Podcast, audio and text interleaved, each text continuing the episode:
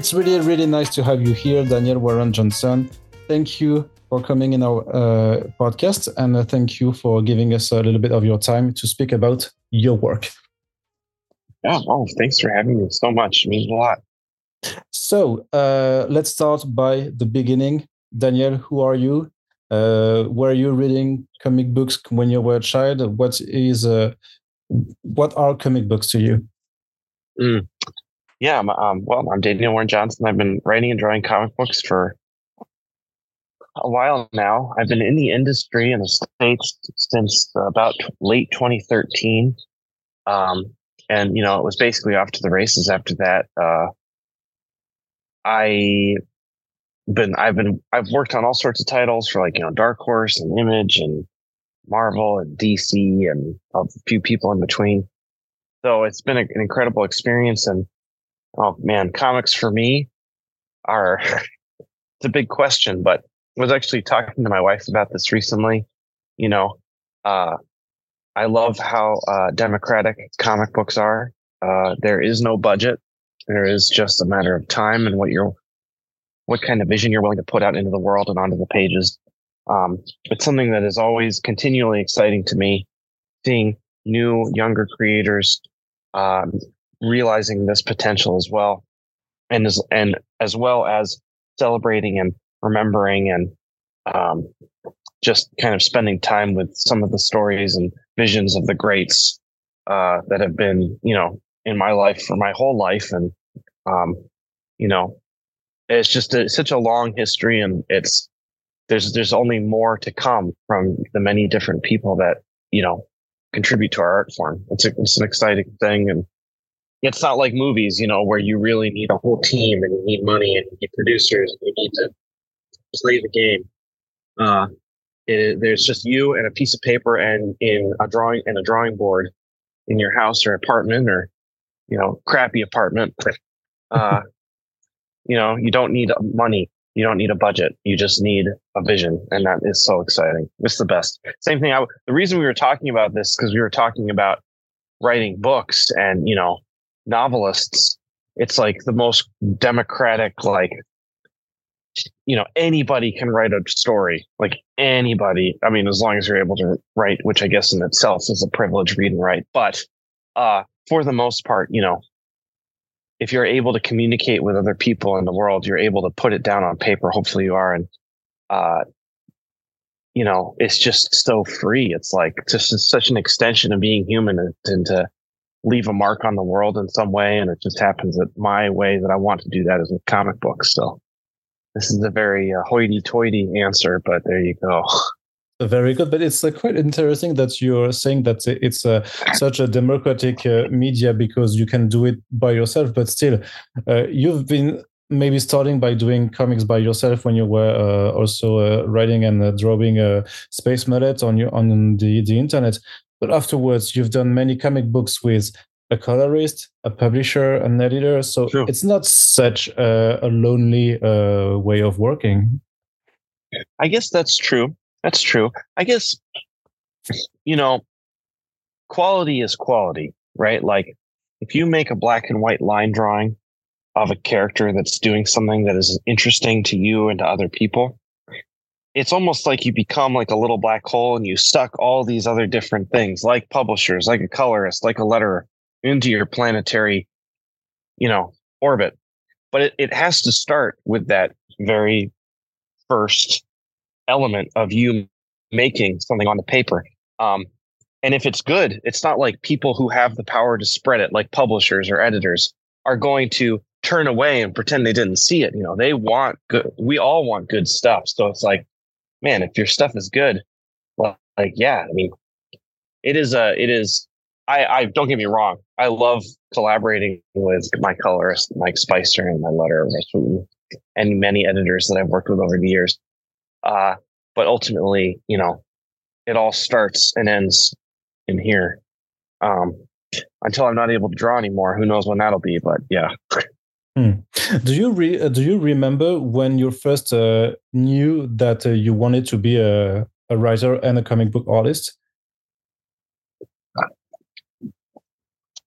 I don't know. There, there's kind of different. iterations of that thought process throughout my whole life. Um, I don't know if there was ever a moment. Well, I mean, there's been a few moments. Um, in between my, oh, really, dude, there's a guy literally mowing his grass right now, right outside. Why? Hold on one sec. Let me see if he. Let's, let me see if he stops. it's okay. you gotta be kidding me.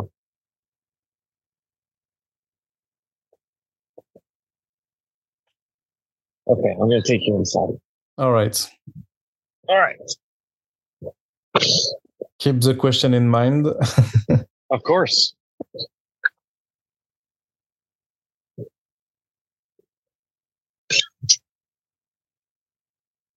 People are just uh but I, I think so, so, someone told your neighborhood that you were doing a podcast today, and yeah, so they so, decided, you know, they let the dog out. They said, "Oh, I'm gonna do the grass today."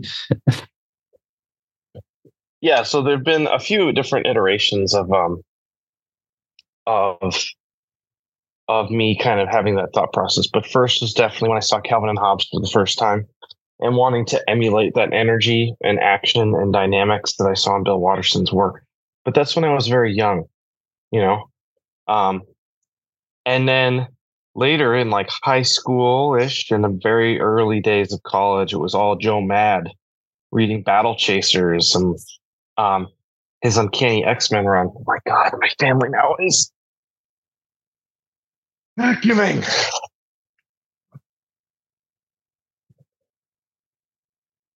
I apologize. It's all right. No need to. um, yeah, I'm not alone. Who am I? Democratic process. Jeez Louise, this family isn't going to let me be, have a creative bone in my body. uh, uh, so it was like Joe Mad. So like reading Battle Chasers and his run on Uncanny X Men for a while. That was really amazing. And that got me wanting to draw and make things. And, and could I do this as a job? But I don't know how. And then uh, it was also not just comics, but also like finding out about the process behind um, the Lord of the Rings trilogy, you know, with um, conceptual art and really seeing like, oh my gosh, like people get paid to help visualize a world and that was another opening that was like in the middle of my college experience. And then, you know, reading like Hellboy for the first time in college, and then um, just getting exposed to more comics in college. This was when like All Star Superman was coming out. Um, that was my senior year of college. And then after college, you know, still experiencing comics when I could. I had no money. Hmm. um, it was hard to read, you know, and, and collect books and trade paperbacks. You know, anytime I'd get a trade paperback, it was a huge deal. I remember I bought like four Invincible trade paperbacks because I had like a regular person's job, but it was minimum wage. So it was almost like my like 30% of my entire paycheck for that week like went to Invincible comic books. And I was like, I had this sweat and I was like, oh my God, what have I done? But I need to read this. Uh, there's no other way to read it. um, so, you know, all that was kind of contributing to my like i wonder if i could do this. But it wasn't really until well it's all that oh, and reading james Harren's uh, bprd stuff you know his early day stuff like when he was in the hellboy universe seeing his lines and seeing how he he he kind of told a story visually. And all this kind of culminated in me wanting like you said to make space mullet um and then as I was kind of deep into Space Mullet about two years in, and I had worked for a few different writers at the time, mostly at Dark Horse, you know, I was like, well, I really don't want to be beholden to the whims of publishers and writers because it all started with writers. You know, writers have an idea, they go to an artist. It was not really the other way around. Like, uh, artist has an idea, they go to a writer. Like, it just doesn't happen as often and I found myself, you know, even if I enjoyed the experience with a, a certain writer that I had, you know, uh, made a comic with, I found that after the project was over, I was like on a boat in a stormy ocean with no paddles.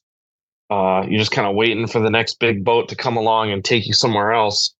and uh, I didn't like that. And um, I also like writing my own stuff. It wasn't just about survival; it was also about like what do I want to do. And it was um, kind of after my experience with Alabaster at Dark Horse that I was like really like, okay, it's really time to give it a shot.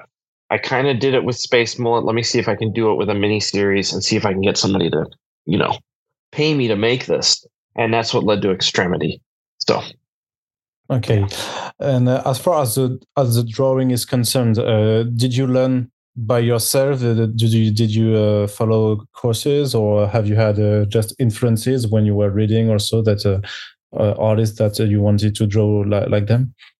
Well, I don't know if you have this in France. Does anybody in France get homeschooled?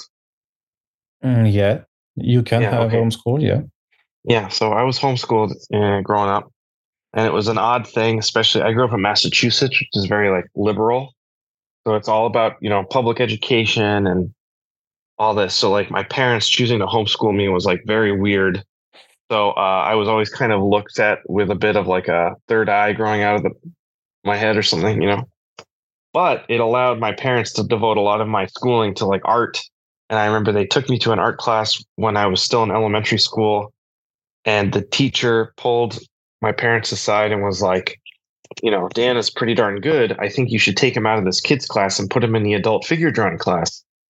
And uh, I was maybe in sixth grade, so you know, sixth or seventh grade, sometimes some early, late elementary school, early middle school, and um, you know, I was like, well, I don't want to do that. I don't want to hang out with all these lame adults, but I was the best one in the class. I was this like little teeny bopper seventh grader, like, uh, and every like all the adults would get frustrated because you know people that are retired or they're like making time to make do figure drawing and they saw my art and I'm like, what the heck? You're like 11, 12, and you could draw this? Well. And um, and my teacher, this teacher that kind of highlighted me and pulled me aside, said, uh, her name was Rosetta. She was uh, from Italy. She was a great teacher. And she really pushed me you know? She would like take my eraser and erase my drawing and be like you're not drawing what you see. You need, you're drawing what you think you see. She'd make me do it over and over and over. And she was my art teacher all throughout middle school and high school this was at the danforth art center the danforth uh, school of art at uh, in framingham massachusetts and uh, yeah i mean without her i wouldn't be here for sure because like there's a lot of different elements of drawing and drawing comics, but the human form and like being able to draw it confidently is something that, you know, I feel is important to learn at an early age if you can. Um, and that's something that I was able to do. And I'm very thankful for the uh, pushing that uh, Rosetta gave me. And uh, she changed my life for sure.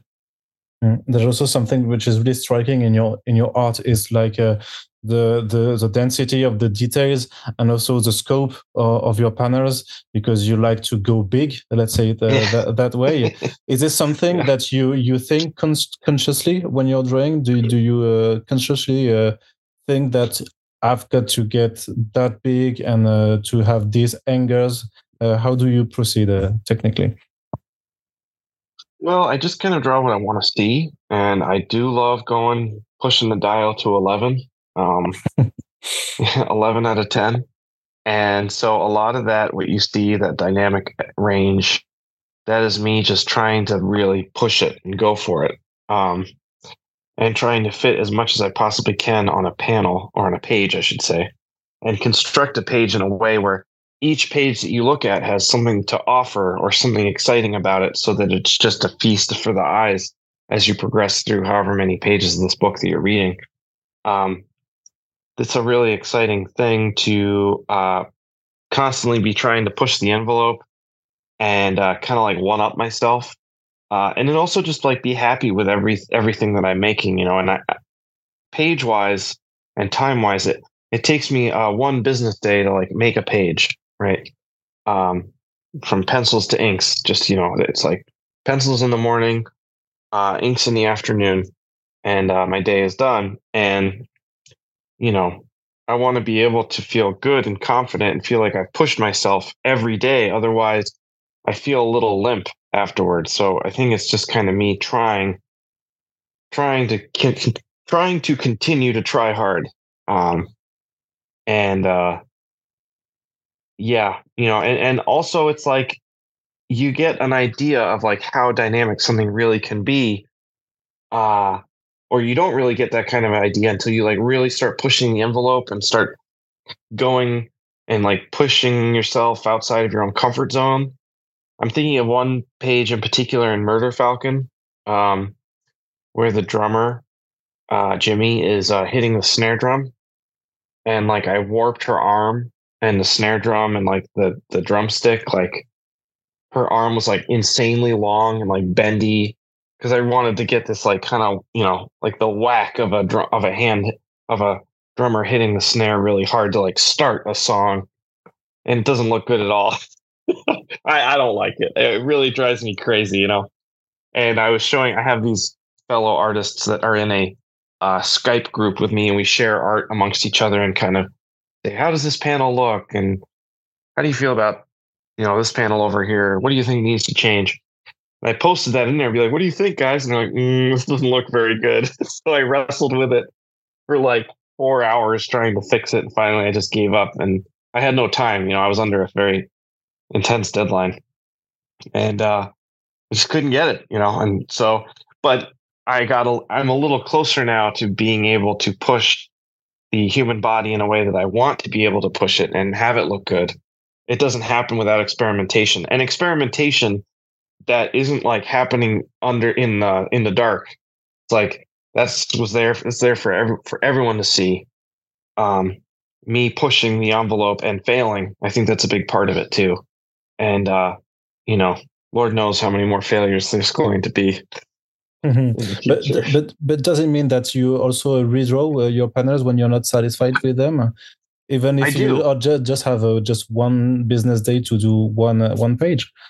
Oh, I I do I do um, well I'll, I'll do them in I'll redo or I'll like erase panels or I'll try to fix them in that same business day. But if I can't get it done in the business day, I I kind of try and let myself move on because there's a tendency to look backwards too much if you try and fix stuff from the previous days. It's very rare for me to go back on a, another day and fix something that I made like a week or two weeks ago. I just did it a few days ago actually with a Transformers page because there's this image of Starscream and it just looks terrible. And I couldn't, I drew it so many different ways and I'm like, why doesn't this work? And finally I just like redrew it again. And uh, which I don't like doing, but I did it. So I want it to be right. so we're going to talk, uh, talk a little bit about the DC projects that, that you've done because uh, sure. the, that's uh, uh, you've been published by several publishers in France, but uh, we are focusing on the urban comic stuff. Uh, I remember when I last met you that Wonder Woman Dead Earth wasn't out yet. You you you finished uh, Murder Falcon, and you were on the brink of, on publishing uh, Wonder Woman Dead Earth. Can you t- tell me the story about that project? Uh, did DC contact uh, you to uh, do a, a, DC project? If I recall, it was uh, maybe for Batman, but you decided that you wanted to do a Wonder Woman and stuff. it wasn't necessarily for Batman. an editor, Andy Khouri, reached out to me so DC reached out to me and asked if I would be willing to do something with DC. And I said, well, I only want to write and draw something. like, that's what we were thinking, you know, you writing and drawing something. Because DC had offered me a few different things over the course of the past few years where they just wanted me to draw it. And I was like, look, call me when you want me to write and draw something, but otherwise I don't want to do it. Um, and they're like, okay. And so they reached out and they're like, we'd like you to write and draw something. Maybe could you, would you think about maybe pitching us something? And I said, sure. And I pitched them like a dial H for hero, but like X rated. And they yeah, said, no. yeah. All this stuff. I pitched them a bunch of like C and D list level stuff. And they're like, yeah, no, we're thinking of something that might sell. Um, we're th- they asked me like maybe think a lot more along the lines of A list. So Superman, Batman, Wonder Woman, one of the top tier guys, you know, or gals. So I thought about it for a long time and I was like, you know what? Uh, or I said, let me give me a few weeks to think about it. And I did. And I was like, it's all been done with Superman. It's all been done with Batman. Uh, but I feel like Wonder Woman has a little bit more visual room for me to have some sort of artistic interpretation that could be worthwhile. Um, and so that's when I pitched them Dead Earth, and um, you know, it was kind of like like post-apocalyptic Wonder Woman, and really dirty, and I kind of pitched it as like King Conan, but instead of King Conan, it's Wonder Woman, and uh, you know, they were into it, and uh, we were off to the races, and I still can't believe how much I got away with in that book. Um, you know, like my editor didn't know that Cheetah was going to have like a cheetah hand, chomp chomp. I just drew it, you know, and I gave him the final inks. He's like, "Oh my gosh, he's got a cheetah hand." Hmm. I guess that's what we're doing. And um, so it was a little bit of the just doing my very best, trying to make it happen. Yeah. And you couldn't uh, restrain yourself to put giant kaiju's in, this world or so and to have gigantic uh, scenes of actions. And so that that's why because you have also like but this is something that is uh, everywhere in your in your comic books like pop culture at, the, at its most uh, big monsters everywhere. So this is really some, like a like something like a trademark for for for daniel warren johnson. I guess so.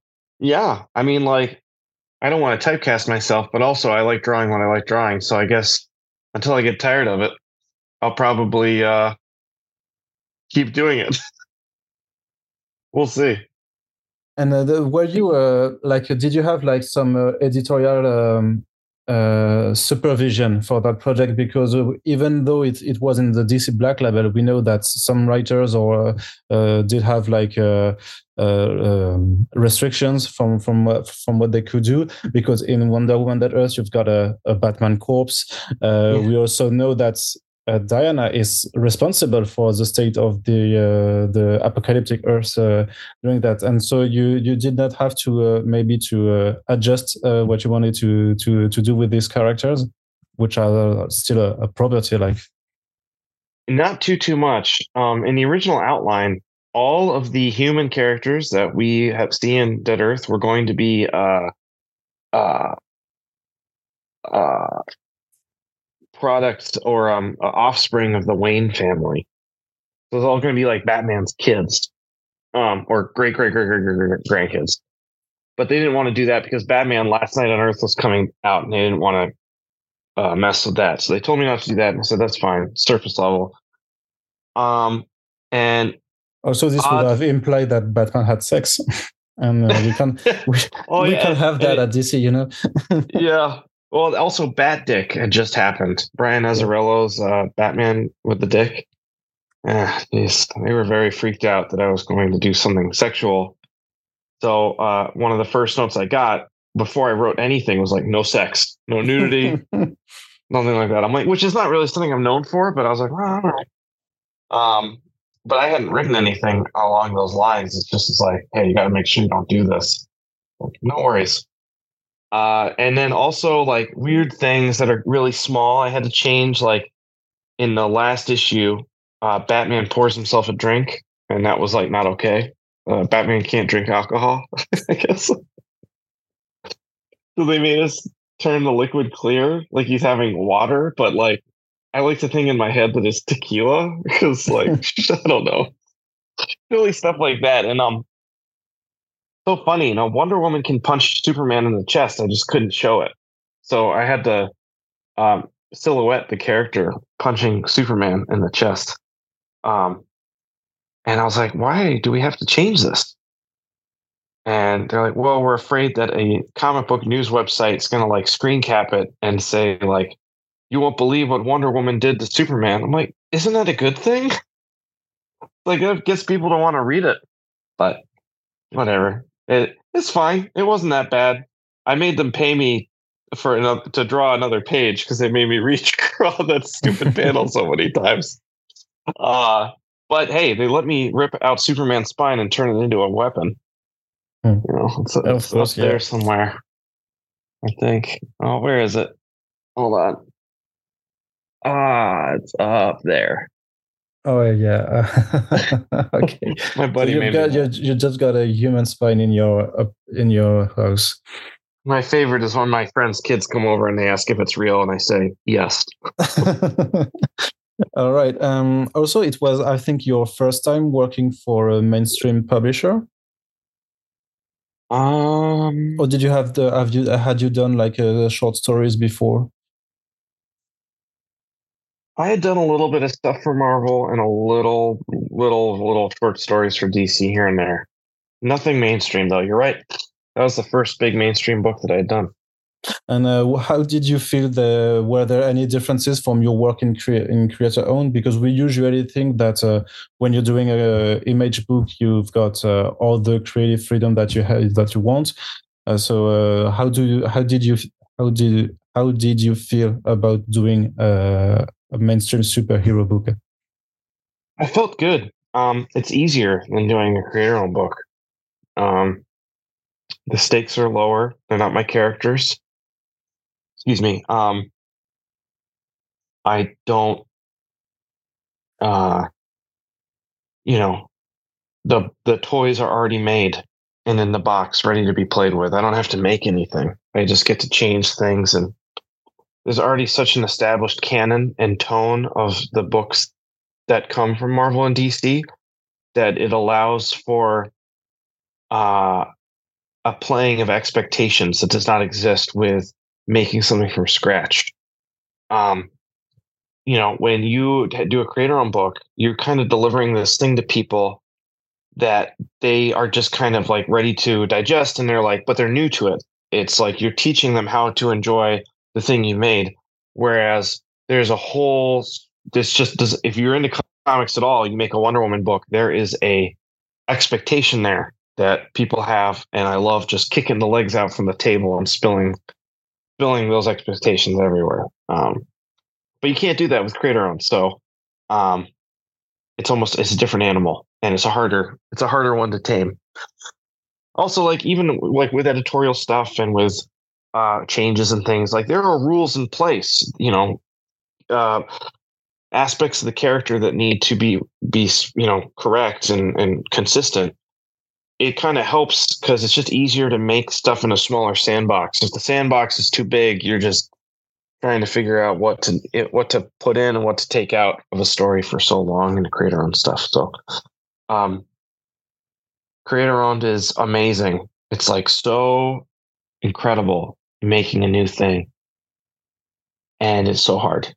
Yeah, it seems uh, it's a little bit hard to manage, uh, especially for the length of your publications. Because uh, I recall also that, uh, for example, Murder Falcon was supposed to be a little bit longer, and you shortened the the story because maybe because of sales or maybe because uh, because you you have a you had other projects, and it, and it seems at every time it's like a it's a bet uh, for you. You're just betting on the readership to be there and to be there also four months after and six months after and, and so on. Yeah. One thing I am confident though is I'm really confident in betting on myself. Um, so I I feel like there have been enough projects that have been that I've done, whether it be creator owned or for DC or Skybound, whatever, Transformers. It's like when you see my name on something, it's like, okay, that is going to be worth the money that I put. That's the goal is to have that kind of uh, synonymous with my name. And uh, I feel like I've done a pretty good job of that so far. And I think that'll help the next time that I have a creator owned book come out. And uh, I don't know when exactly the next creator owned book is going to come out, but it'll be a doozy. I cannot wait. All right. Uh, you also had a small uh, exper- experience of uh, writing for another artist at DC with uh, Jurassic League. So, yeah. Uh, also, was it hard for you to just let someone, uh, another person, put into put images from your script? Because you you you you you've been an artist for a writer, for example, with mm. the Cates and the Ghost Fleet. You've been a, a complete writer artist on your create on, on book or for or on Wonder Woman Earth, and so that that was the the third kind of uh, uh, job that you had uh, in the comics industry as a, a sole writer. How how did it feel? Well, it was it felt good. I was a uh, co-writer, so Juan oh, was writing the story. Yeah, you were me. you was plotting. Yeah, you were plotting. Yep. Um, so a lot of the ideas that he wanted to do came from his head, obviously, and the character designs. Um, and I was kind of there to help Juan kind of like smooth out his vision to the point where we could like make it into a story and get it from con- concept, which is what Juan had, to uh, script and like something that people can follow and have a good time with. So it was cool. You know, it was fun. It was a challenge. You know, co-writing is hard because you're like, oh well, it should be this way, and then Juan's like, mm, maybe it should be this way. But overall, I think what we made is of quality, and uh, Juan is an incredibly talented artist, and I think it shows definitely in Jurassic League. Was it you that had the idea of let's do uh, the Justice League with fucking dinosaurs? nope, that was Juan. Okay. Juan Juan had that whole idea. He had all the character designs, and he pitched DC, and DC because he had never written anything before. They wanted him to have a co-writer, and so they asked me to do it. All right, because it's yeah. it's it really seems something also from your mind that it, it's like when they announce it, it would it would seem logical that uh, you had this idea. Like, oh yes, it's Daniel. Well, it does. It does, doesn't it? so let's talk a little bit also about your creator owned. How do you uh, proceed when you've got a creator owned in your mind? Uh, does the topic start first, the characters, or maybe the universe? Uh, how the how does it work? For example, with uh, do a power bomb a lot of times it starts with the concept and just kind of what I'm kind of thinking about at the time or a vibe that I'm trying to get across. Uh, sometimes it does start with character designs and just people that I like sketching or things that I like sketching that will eventually take form into the shape of a story and wanting to place these characters that I have designed in a story and trying to find a place for them.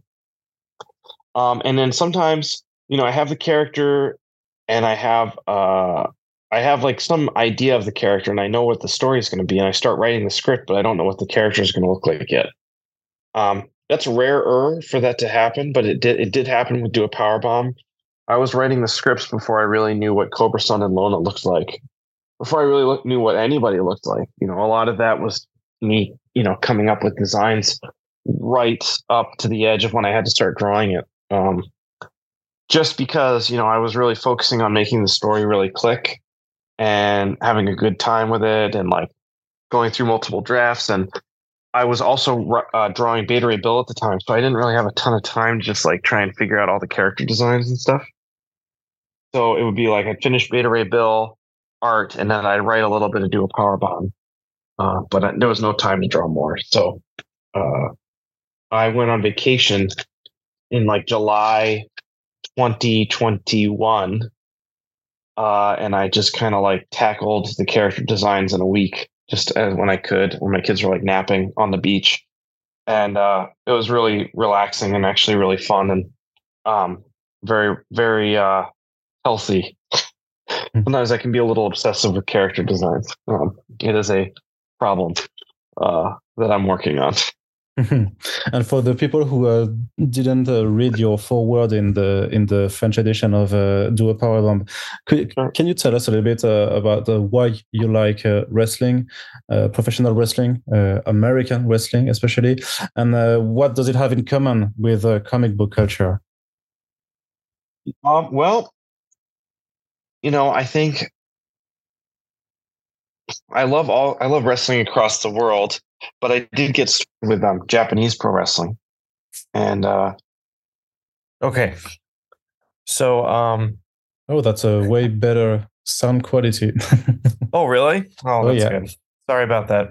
Um, so I, uh, you know, I love. I I fell in love first with Japanese pro wrestling for sure, and uh, that kind of led to my love of American wrestling and American wrestling all over the world. But the thing I love most about wrestling is the combination of sports like entertainment with, um, or sports like presentation, I should say, mixed with a kind of concept of uh, uh, uh, over the topness, turning it to 11, like I try and do with my art.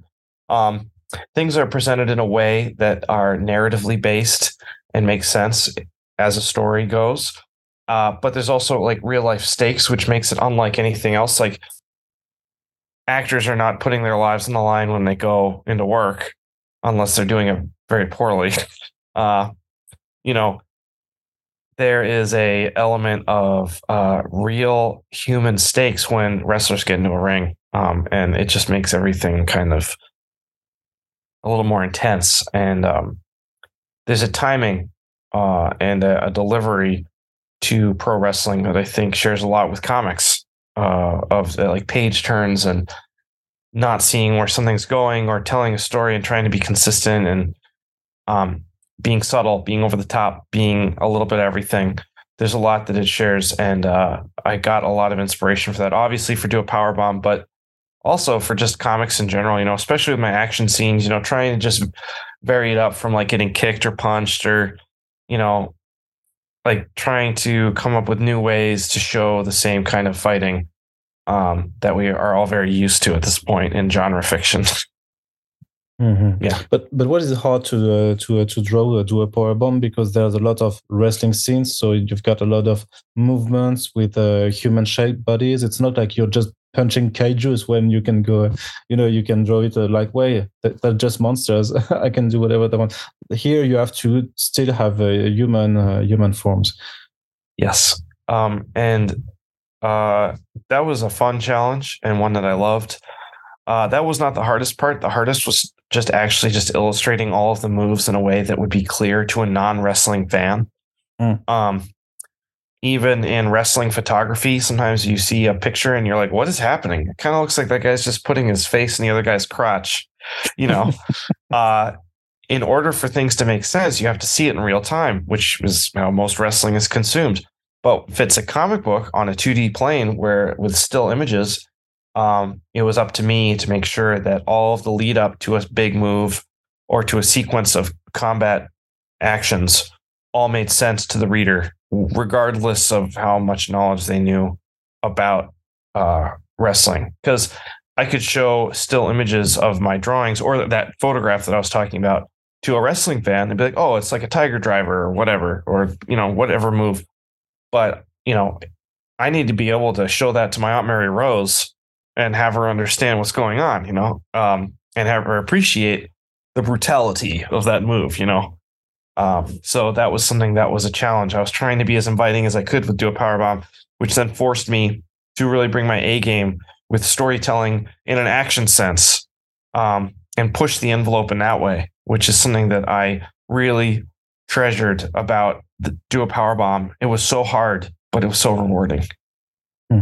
Yeah and also the construction of the of the of the story is uh, put like a, a fighting tournament uh, yep. like we, we've seen in many uh, shonen nekketsu uh, story types like uh, dragon ball just to to say it that way would you agree if uh, we said that uh, also do a power bomb could appeal to the manga readers and uh, did you uh, thought of it that way I did, you know, um, I feel like manga inherently is so different from American comics because of its the way it is structured and to go and go and go and go and go and go and go and go and go and go for volume after volume after volume. And that's not how Do a Power Bomb was designed. That being said, I think it shares a lot of the same uh, kind of action set pieces and the way the setup and for sure initially I blow through the story way faster. Um, but yeah, I mean like do a power bomb would not exist without manga, full stop. You know, uh, that is a that is a fact. Hmm. What's the most important to you as a, for the, for the characters? Uh, would you say it's their designs or their backstory, their motivations? Um, both.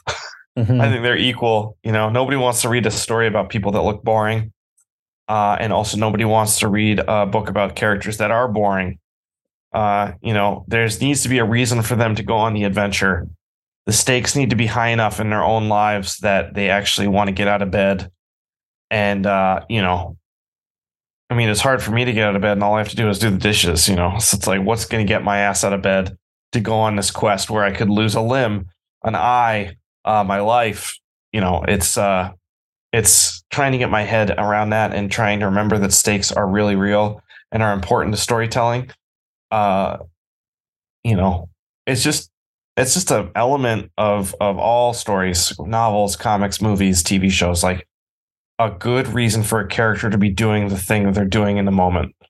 Um, I think, especially with genre fiction, a lot of the times that can get lost. And it's just like, oh, well, they're just doing it because that's what they do. And it's an action story. So that's what the action hero is going to do. And that's where um, I feel like things kind of start, start to separate from like a story that like really uh, is elevated and like amazing and like really can be life changing to a story which is just you know, it's cool, but just takes up space. And I want to do more than that. I want to, I want to push the envelope with everything. Hmm.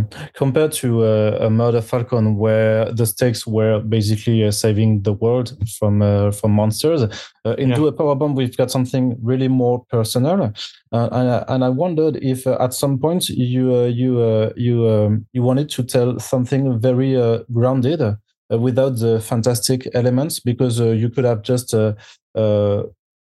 designed a story where the, the character just wants to be uh, a good wrestler like her mother and not forcefully bringing her back. So, uh, or had you already the fantastic parts in mind at the beginning?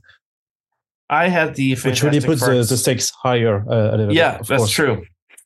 I was thinking about maybe doing a regular wrestling story, but I the more I thought about it, I was like, if it's just a regular wrestling story, it's the same as like watching wrestling on TV, which there's nothing wrong with that. But I mean, I love comics and I love I do love genre fiction. I love like fantasy vibes. I love uh, things that could not actually happen in the real world, and the ability to include that in comics in a way that's natural and organic is something that I always try to do if I can. It's also more fun to draw. Um, so I thought to myself, you know, what if I uh, could combine the two, like really good wrestling that I see on TV that I love, mixed with like really good genre fiction, sci-fi fantasy that comics can be known for um, and see if I can use comics as the bridge between the two. And one way that I'm kind of trying to keep things grounded is all the action does actually just take place inside a wrestling ring. Um, you know, nobody's wrestling on the moon or in space or whatever. It's like it's all happening as a wrestling tournament where there is that groundedness to it. But the outer circumstances are a little more supernatural, which is kind of how I came up with that uh, tone to the series and visual aesthetic. So, and it was a rule for me to follow too. You know, it's like all the action has to happen in a ring, um, because that's how I want people to experience it. You know, the way it should be, the way wrestling is. Hmm.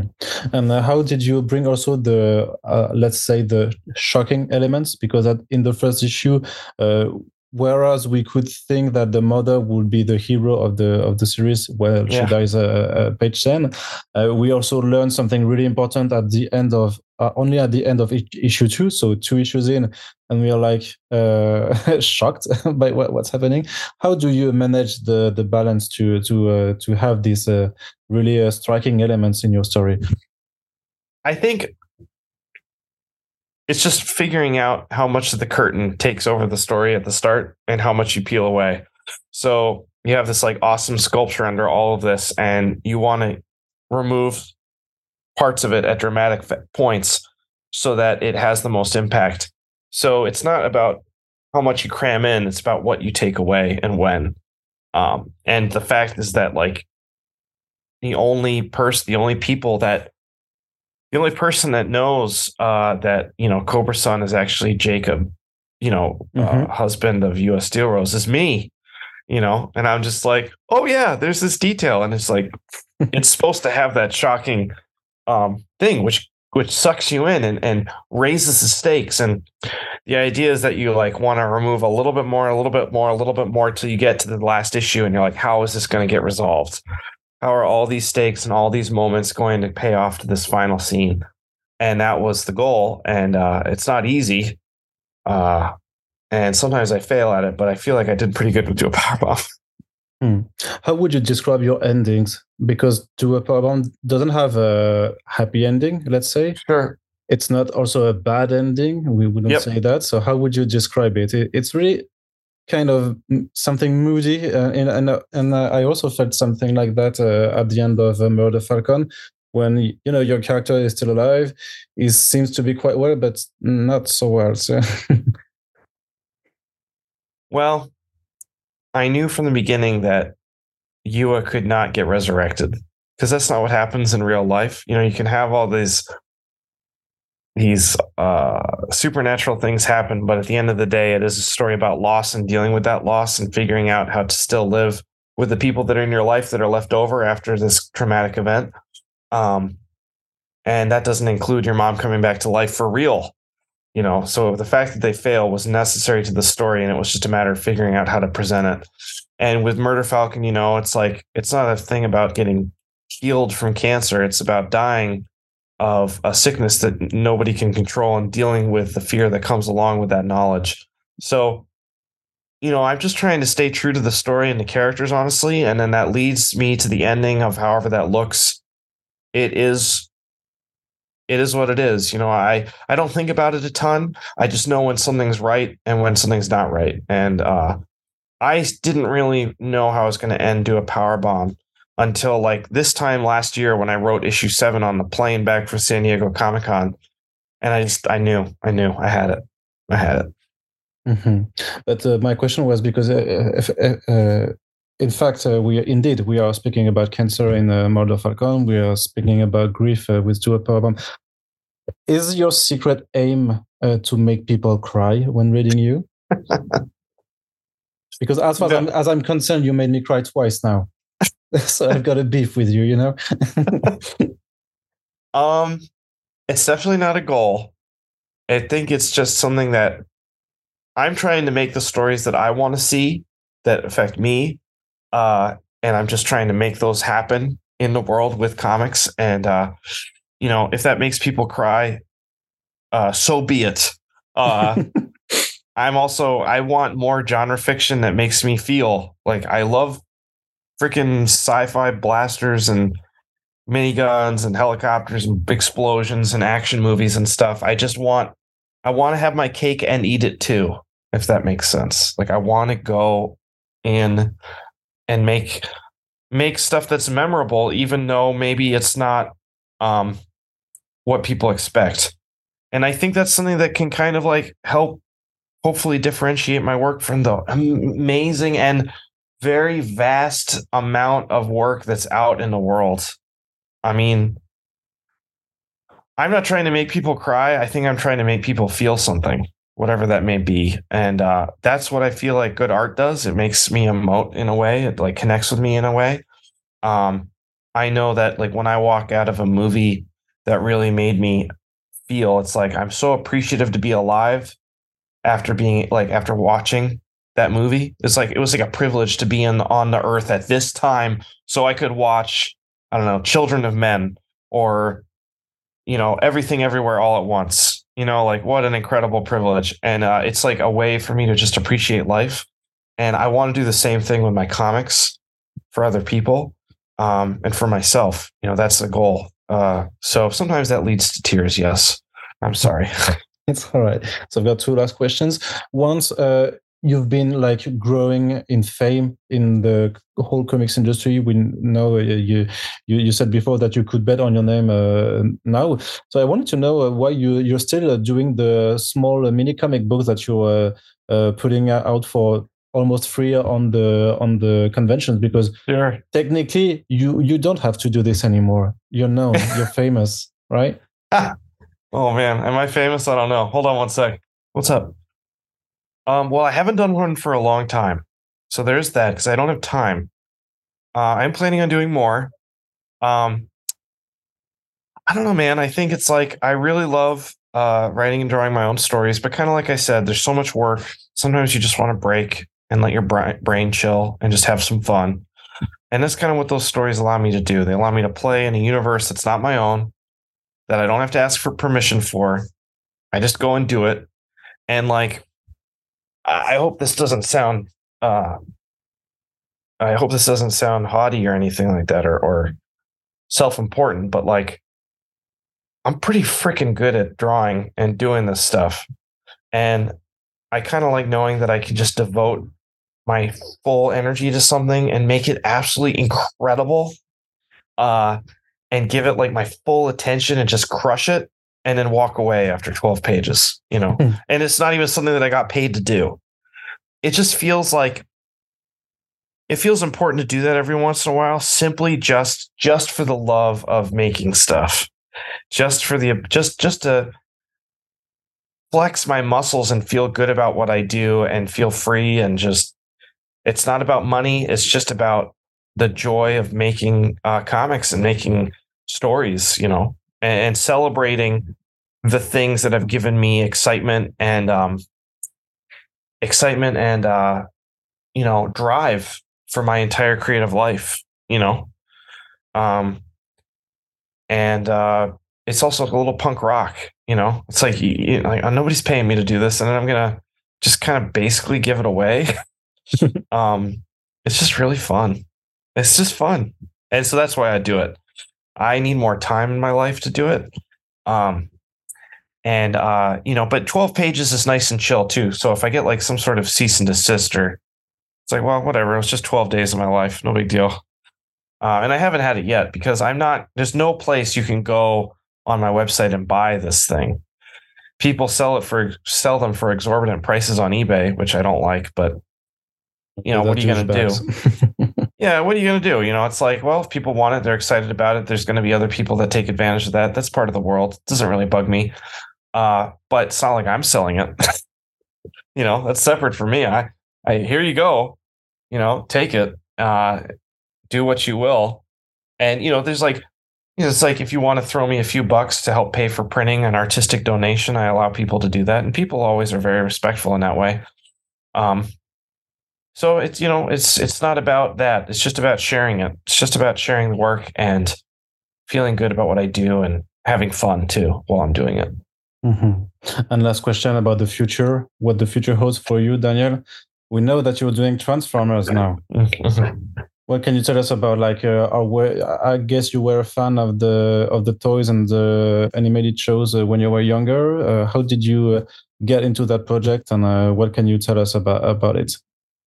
Is it going to be bombastic? Of course, it's going to be bombastic. Who am I kidding? um, it's going to be pretty bombastic, dude. Um, it's going to be bombastic. It's going to be uh, crazy. Uh, here's my promise Optimus Prime will not do one, but two wrestling moves uh, before issue one is finished. Yes. Uh, I'm very excited to show everybody kind of what I have to offer. Um, I've been a fan of Transformers since I was a little kid. Um, again, kind of like we've been talking, I needed a break from creator owned. I really put my heart, my soul, my body, all of it, 100%, 110% in to do a power bomb. Um, I think it shows, but then afterward, I was a little bit dead, um, a little bit needing of a recharge. And uh, Transformers is uh, that recharge for me now. It's just uh, allowing me to have fun with something uh, with lower stakes and uh, to to flex my creative muscles in a way that I'm not honestly used to. There's a lot of negative space in drawing transformers. You know, they're so blocky. You know, I feel like I need to add more detail or something. You know, but it's uh, forcing me to draw in a different way, which can only mean that I'm getting better at making things because I'm getting I'm becoming a more rounded artist and a more fully formed uh, creature of the pen and ink uh, jungle. So uh, that's what Transformers is doing. I'm very proud of it so far.